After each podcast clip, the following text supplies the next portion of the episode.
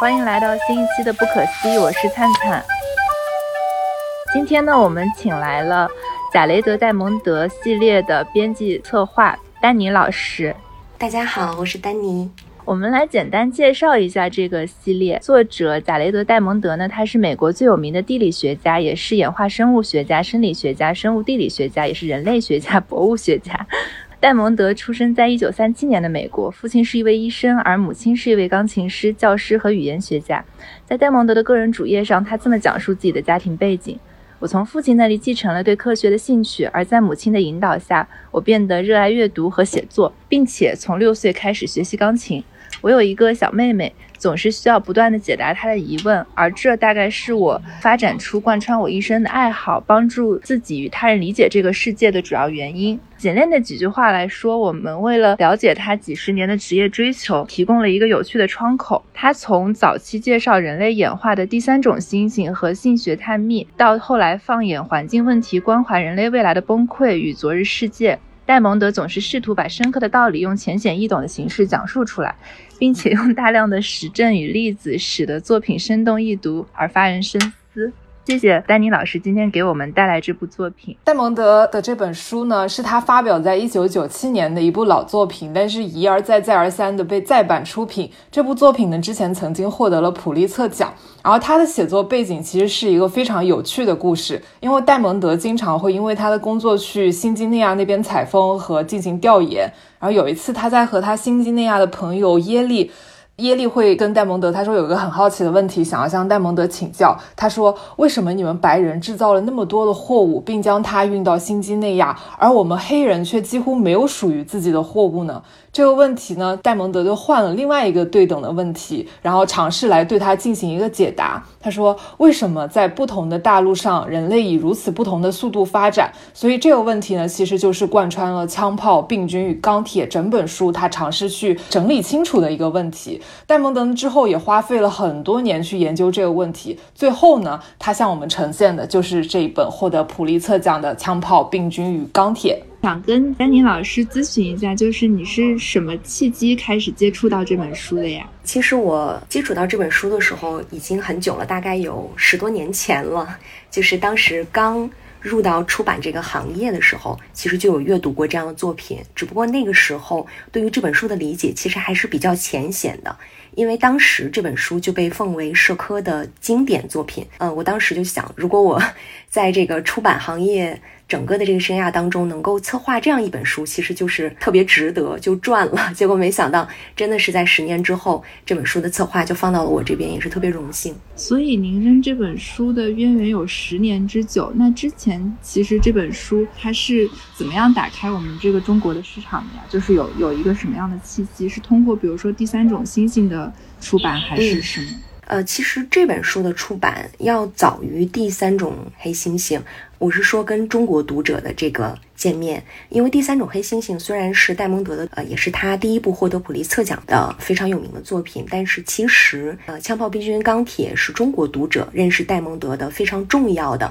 也是第一部作品，因为他在书中其实展现的是一种不一样的历史叙述方式，这个可能是对于我们国人来说是特别新鲜的。从他的这个角度来认识历史，可能历史它就不单纯是历史，也像我们之前有介绍过的，你看他。是生理学家，他也是地理学家。那他对生物包括科学的兴趣都是满满的，而且他也有个非常丰富的语言学的学习经验。所以我们在读戴蒙德的作品的时候，就会感受到他其实。并不是就着历史来讲历史，他是通过融合了多学科，然后从多个角度，并且他是一个游历经验非常丰富的人。他去过新几内亚，他去过所有的我们认识的、我们能够想象到的文明发展起源的地方。所以，通过他的游历经验呢，也帮助读者更好的认识了外面的世界，更好的了解文明发展的这种不同程度。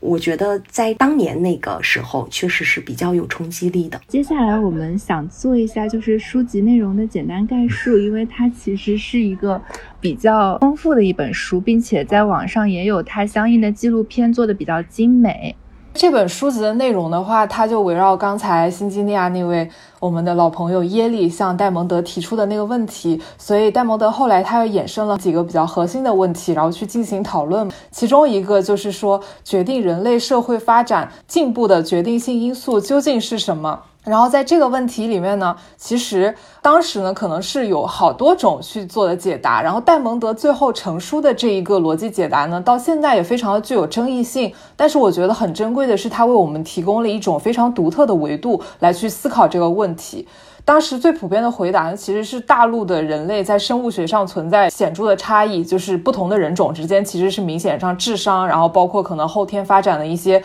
因素，或者说它最后的那个人种，它会体现出就是有高低之分。当然，现在我们看下来是一个比较有歧视性的回答。而且我们的人类学早就已经反驳了这种种族主义的观念。然后另外一种比较流行的回答呢是气候，因为当时说北欧地区嘛，因为气候比较寒冷，它会刺激人的这个创造力和精力，而炎热和潮湿的气候呢就会起到相反的一个抑制作用。但是其实事实上呢，北欧地区的民族对于欧亚大陆的文明并没有起到一个突出的贡献。农业，然后轮子、冶金，其他古代时候比较重要的技术都是从其他地方传入北欧的。然后另外呢，一种解释呢，就是在一个器物的层面，也就是这本书比较重要的两个点，就枪炮、病菌和钢铁里边嘛。就是有这种观点的人呢，他会觉得说，因为是欧洲人率先他掌握了枪炮、钢铁和工业制成品，他们第一个完成了工业革命，而且呢，从他们本地就带来了传染病，所以他们到其他大陆去进行探索的时候，就能够所向披靡。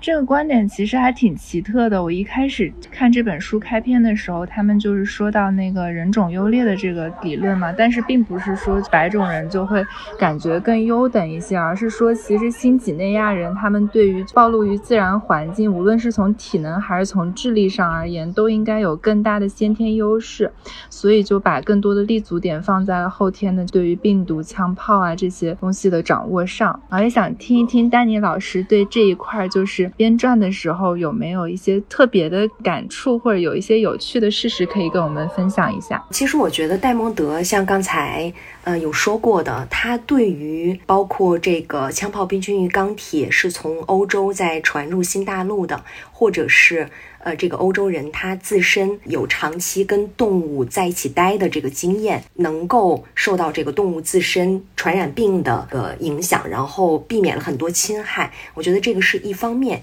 也是他。对于分析欧洲人征服新大陆的这个表因，呃，它并不是最深层的这个原因。那其实他在书中呢展开了比较深层的原因，就是文明传播的这个速度是由环境和地理因素来影响的。那主要受到什么样的影响呢？就是戴蒙德提出了大陆轴线方向的影响，因为欧洲大陆它是横向的轴线。它要远大于非洲、美洲跟大洋洲这种纵向轴线，所以我们能够理解的就是横向轴线，它其实是和纬度有关的，而纬度呢又和气候、降水、包括温度是直接相关的。所以说，沿着横向的轴线，大部分的环境是相似的，那对于文明的传播，包括人口的迁徙来说，就有很大的优势。但是纵向轴线呢，因为它的走向是比较长的，气候变化也是特别大的，对于文明的传播跟文化的这种进展，包括人口的迁徙来说，就有非常大的阻力作用。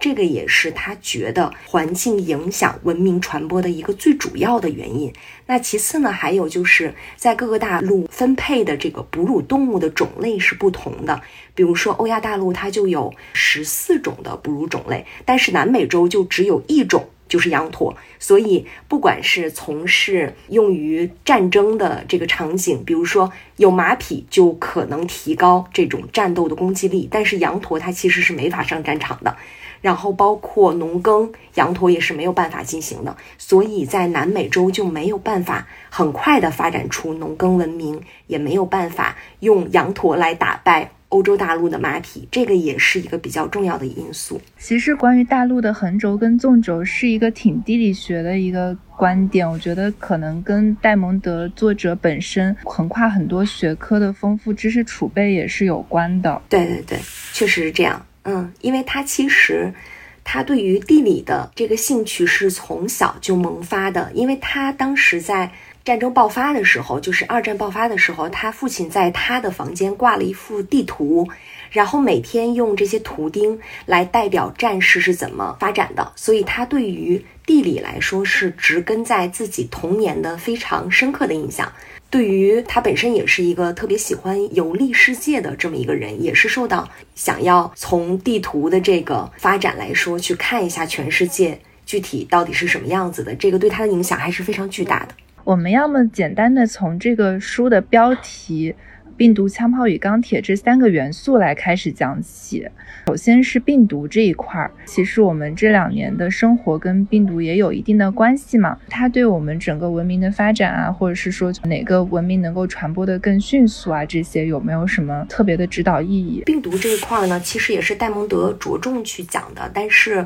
我们疫情刚结束嘛，但是在疫情期间呢，好多人都 Q 这本书，觉得它其实是在讲一个关于病毒。如何在大陆之间传播的故事，这个就有点误导了。但是其实呢，它主要讲的就是病毒它在欧洲大陆是如何与人共存，并且能够提高人们的抵抗力。但是欧洲人征服新大陆的时候，把病毒带到了新大陆。新大陆的这些人呢，他没有接触过这些病毒，所以很快就被打败了。包括他在书中举了非常多的例子。那其中呢，也包括西班牙人以一百六十八来应对印加的八万的这个强军的这么一个故事。那其中呢，其实他也引入了关于病毒的这样的一个一条线，因为用病毒来打倒敌人，其实比你用枪炮，或者是用这个航海技术，或者是用更硬的武器来打倒敌人，你付出的代价更少。所以他在书中用病毒这样的例子，其实是在引出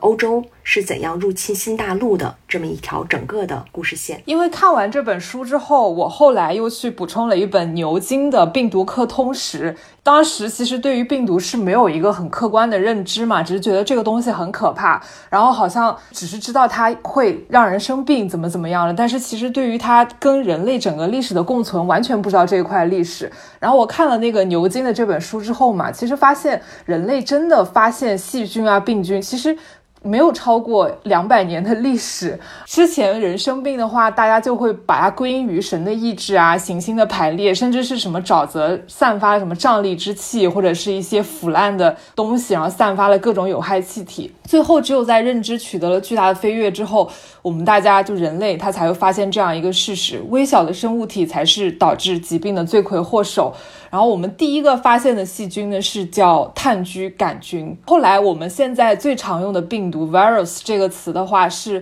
在一八九八年的时候，马丁努斯贝杰林克他为了进一步证明病原体能够在正在分裂的细胞里面生长，并且每感染一株植物就能获得恢复能量，他推断出这是一种活体微生物才能带来的这个效果，并且他才首创了病毒这个词并加以命名。然后这个词最开始的话，它是来自于。拉丁语，它在拉丁语里面的原意是毒药、毒液或者黏滑的液体，所以其实跟 现在可能我们跟病毒的具象化也是非常的契合。所以到二十世纪初的话，我们才对病毒有了更进一步的了解，之后病毒才被定义为一种具有传染性和可过滤性，并且需要活细胞方能繁殖的微生物。而且呢，我们发现就微生物其实比我们人类在这个地球上可能生活的时间要久得多，也是现在地球上最丰富多样的生命形式。比如说全球的细菌数量就超过了，可能每升海水啊所含病毒的数量就已经超过一百亿个，所以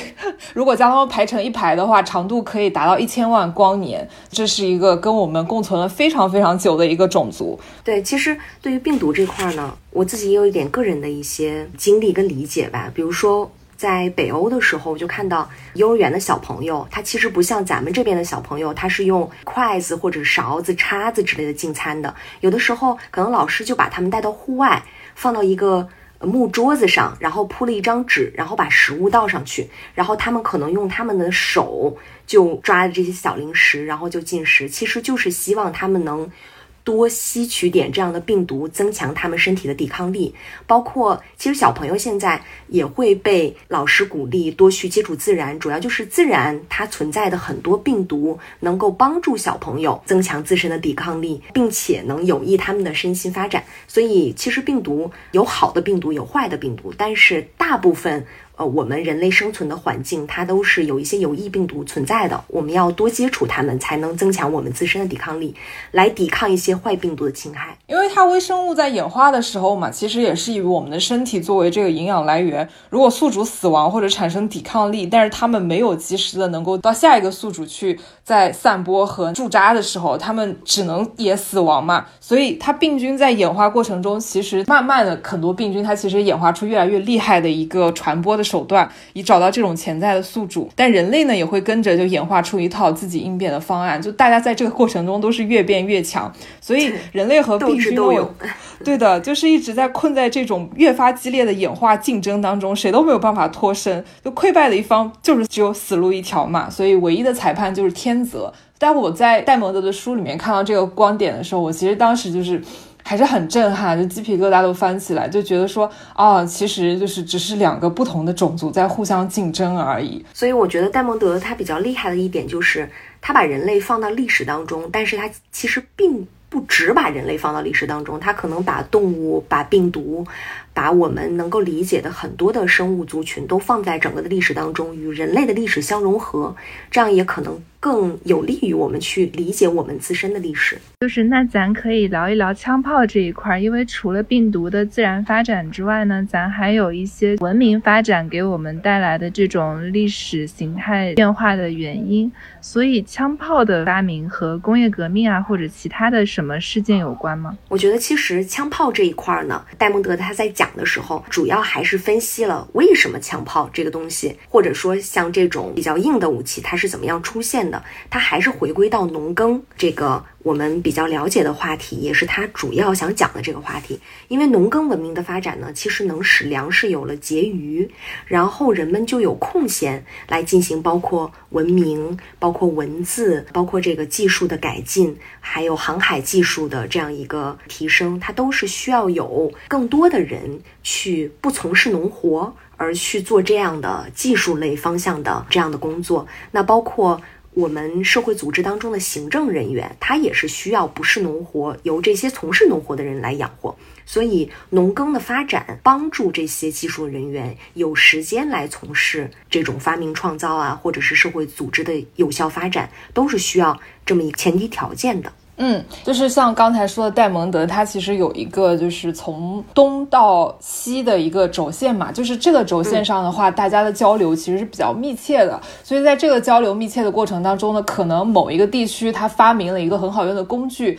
在这个比如说商贸啊，或者是农业啊这样交流的过程中，可能另外一个地方就看到他用这个很好的工具，他就把它借过来，然后继续去做改进。很多发明都不是一蹴而就的，成为我们现在看到一个比较成熟的成品，它是在。一直改进，一直改进的一个过程中，甚至包括说文字，也是因为这种东西轴向里面，他们沟通比较多，然后以某一些就是率先发明出来的文字的基础，然后各个不同的种族，然后再去做适合自己语言的改进。所以这个我还是觉得会蛮神奇的。然后包括说戴蒙德他会去看，就是说，哎，哪一个族群可能是一开始是没有自己文字的，他是通过什么样的一个方式才发展出了自己的文字，就可以看出当时可能商贸是哪一个。地区最发达，然后他们把他们的那个更先进的文化带到了那个地区之后，慢慢那个地区也会跟着起来。就是您说这一点，我想到他书中其实有一个呃，确实挺反常识的地方，就是他觉得技术的发展其实与人类的需求关系并不大，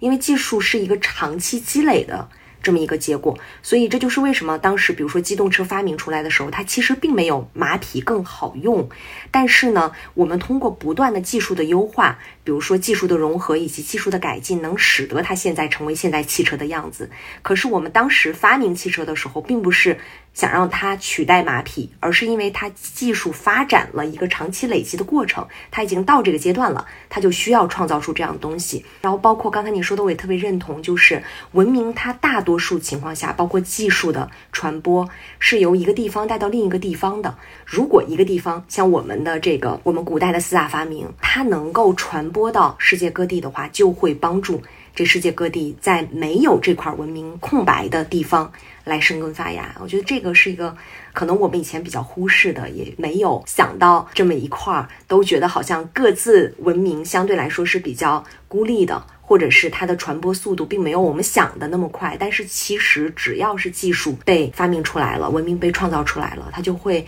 根据环境跟地理的优势进行有序的传播。我们聊完了技术，接下来最后就是咱的钢铁这一块儿。其实钢铁跟技术是不是也是相关的？还是说钢铁是纯粹为了生产和人类生活服务，而不是为了侵略服务的一个产物啊？嗯，我觉得钢铁这块儿呢，它其实主要还是欧洲当时创造出来的时候，是为了建造，是为了推行它的航海技术。那当然，它航海技术也是为了去探求新大陆。只不过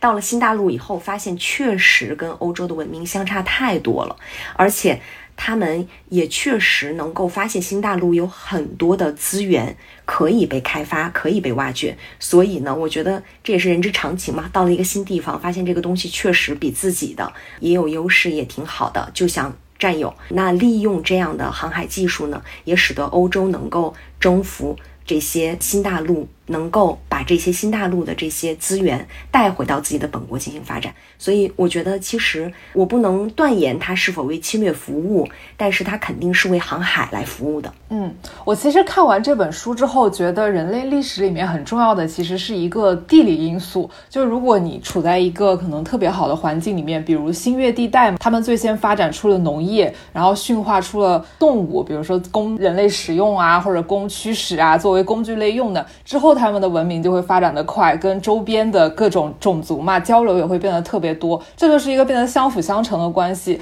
而且当你粮食的产量一定上去之后呢，就你有足够的这个余粮去供养像政府的行政人员，去供养艺术家，然后供养科学家，他们就会发展的越来越快。然后包括说人类族群多了之后呢，其实又会有不断的这个在你族群之中传染的这个疾病，因为疾病它有个很重要的这个先天条件，就是人类族群特别。密集的时候，它传播的才会特别快，演化的也会特别快，所以这完全就是一个相辅相成。然后欧洲的话，因为长期来说它的人群比较密集嘛，然后在他们发展出了各种各样好用的工具之后，他们又会带着他们已经产生物竞天择之后能够耐受的病菌去征服了美洲大陆。所以我觉得这整个逻辑都让人觉得就特别的新颖。就好像是一个很神奇的 一个循环的过程。对，确实是我看书的时候也是会被他很多观点所征服，因为他确实是自身的这个知识储备跟含量实在是太太多了，而且他的语言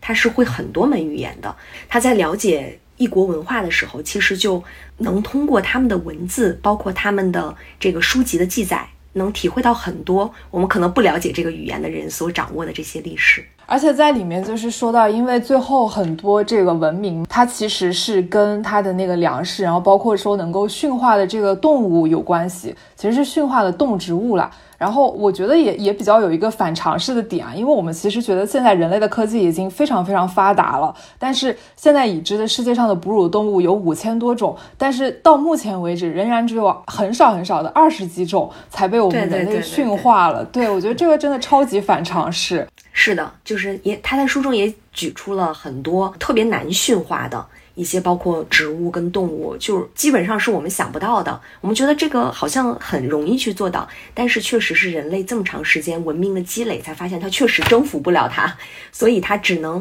很优化的利用它能驯服的这些种类植物和动物。我看到豆瓣有一个特别有意思的就是关于这本书的分享：印第安人和澳洲人在冰河时期吃光了当地的大型动物，于是就永远失去了驯化家畜的机会。然后欧亚人和家畜的相伴中就锻炼了强大的抗病基因，所以我们得出的结论就是猫奴能够统治世界，而吃货是没有问题。然后这个过程中，其实就是从他到新几内亚里面，因为他新几内亚的朋友说他可以就，因为他们一直在野外生活嘛，所以很容易的就分辨说什么东西可以吃，然后什么东西不可以吃。有一次他们一起去哪里，然后就带回来很多那个蘑菇，然后想要给那个戴蒙德吃，然后戴蒙德说：“哇，这个蘑菇你们要小心一点，因为它里面很可能有毒，连我们最有经验的那个植物学家可能到这里辨别还需要一定的难度。”然后他朋友就白了他一眼，他说：“我就在这里生活长大，什么。”么蘑菇能吃，什么蘑菇不能吃，我还能不知道吗？当时我就觉得很搞笑，而且就从这个过程中，我发现，因为我们云南不是有很多蘑菇嘛，但是其实慢慢的被这种现代化侵袭之后，很我们很多人基本上是丧失了在野外去辨别这个蘑菇到底能不能吃的这个能力。对的，而且像我们东南亚那边，其实会有一些在内陆地区，就是古时候它在农业方面就很发达的地区，看起来特别奇怪的饮食习惯。比如说啊，有的族群它在那个热带雨林里面，他们是会把很多的虫子，然后收集起来，直接就砸碎了去做那种虫子餐。就现在我们看起来这个是很恶心的。而且越南它会炸老鼠，包括玉林它会吃狗肉这样子，其实会有一些 高蛋白啊。对，就很奇怪的这个，嗯，会看起来很奇怪的一些饮食习惯，但是其实这个也是就呼应到戴蒙德他对于这个农业发展一个很重要的观点，其实就是在这个南北轴向里面，因为天气啊各种气候的不同，所以很多在内陆里面发展出来的农业在往南北传播的时候是很困难的。然后呢，我们这种。偏向南北地区的人，那又只能去采用直接去捉野外的动物，这样子去 来摄取我们需要的能量。但是很多动物呢，因为又缺乏驯化嘛，那它比如说呃小狗啊或者老鼠啊这一类，它其实能够提供的那个人体需要的能量又是很少的，就它效率就很低。然后所以那边的人对每天就只能疲于奔命，就每天要去捉很多的食物来供自己吃，而不是说像可能在内陆地区一些人，他只要圈一个栅栏。然后养好那一群动物，就能够保证它日常需要的所有的能量和营养，然后它就有更多其他的事情去发展文化，去发展艺术。对对对，这一点，嗯，我也特别认同。包括他在书中其实也提到很多以前的这种狩猎的或者是采集的这样的族群，他发现，哎，旁边那个村落他在种东西。他种了以后，他就不需要东奔西走了，所以他很快就学会了 他的这样的一个技能，然后开始种东西，才发现我这样种植的话，我摄入的能量跟我蛋白和我所需的这些营养是足够我来进行生活，并且我有时间来从事其他的事情。这样的话，又有有可能或者是有机会来让自己的这个文化得到进步。我觉得这一点也是我们确实没有想到的。其实跟《人类简史》这本书也有点相似的地方，就是说，呃，我们从种植的这个时间开始，我们人类就可以固定在某一个地方群居生活，然后就可以把原来用来捕猎的心思花在更多的艺术创造上。我看其实也有很多人拿这本书跟《人类简史》做一个对比，但应该只是单就我们做种植和定居的这个方面来讲。嗯，其实说到《人类简史》，我就想到《人类简史》的作者尤瓦尔呢，也。确实是因为看了《枪炮、B 军、钢铁》，然后萌发了对于想要写作这样一本不一样的人类历史的这么一个冲动吧，所以他也在书中，包括他在很多公开场合都感谢怪戴蒙德帮他启发了这样的历史的思考，能让他从另一个角度来思考，呃，不一样的人类文明。所以其实他们的研究也是有这一脉相承关系的。所以我们最后可以怎么样用一个比较简单的总结来回顾一下，就是怎么样回答当时最初耶利的问题？其实我们之前也呃反复强调过多次了。嗯嗯，不同种族的文明的进程发展的轨迹，不是由种族自身的生物学上的差异决定的，而是由地理环境的影响来决定的。呃，这也就解释了为什么欧洲能够征服新大陆，而不是相反的方向。而且这样的原因也决定了我们现代社会财富和权力的分配的样貌。所以这个是我们之前所忽略的一个比较重要的问题。之前咱们其实提到了一个问题比较好，就是关于这个 DNA 之父沃森对于人种优势理论的这么一个思考，然后。呃，也有人去驳斥戴蒙德的研究过于简化，因为他忽视了人的主观能动性，而过分强调环境的因素。但是，其实我也想在这儿为他辩驳一下吧。呃，他在书中呢也明确的指出了这样的问题。其实，它并不是一个环境决定论，它只是说环境和地理对于人类进程和文明发展的影响是有非常非常重要的意义的。那其实我们用这个年鉴学派的灵魂人物布洛代尔的三时段论就可以很明确的了解这个问题，因为在他看来呢，历史分为三个时段：长时段、中时段和短时段。那长时段呢，肯定是像环境、地理这样因素起决定作用；短时段呢，才是不管是领导人的决策。或者是英雄人物的英雄事迹，或者是具有创新意识的这种科学家、艺术家的发展的决定作用，能推进社会的发展。但是短时段。放在整个一点三万年的人类长河来说呢，是非常短的一段历史。那戴蒙德他其实在书中呢，主要是把时间跨度置于一点三万年的人类历史，所以当然就会受到环境跟地理的影响因素更多一点。可是我觉得戴蒙德他其实并没有忽略短时段因素。对于历史的影响，包括他之后的作品《巨变》，或者是他之后的写作计划，在这儿小小剧透一下，都可能会关注短时段对于人类历史的影响。因为我们现在人类更迫切需要解决的问题，可能就是百年之内的问题。所以戴蒙德其实也会做一样这种研究的转变，把他对于长时段的理解放到短时段的理解当中，重新解读人类历史。我觉得大家可以小小的期待一下。谢谢大家收听我们这期的节目，欢迎大家在喜马拉雅、小宇宙、苹果 Podcast、荔枝、蜻蜓等等平台搜索“不可思议 Bookish” 订阅我们的节目，并且可以在微博搜索“不可思议 Bookish” 播客或者小宇宙首页上可以找到加入我们听友群的方式。欢迎大家来找我们玩。然后关于这本《枪炮、病毒与钢铁》这本书，我们这期节目评论区会有一个抽奖活动，如果大家有兴趣的话，欢迎多多去我们评论区留言哦。谢谢大家。谢谢大家，谢谢。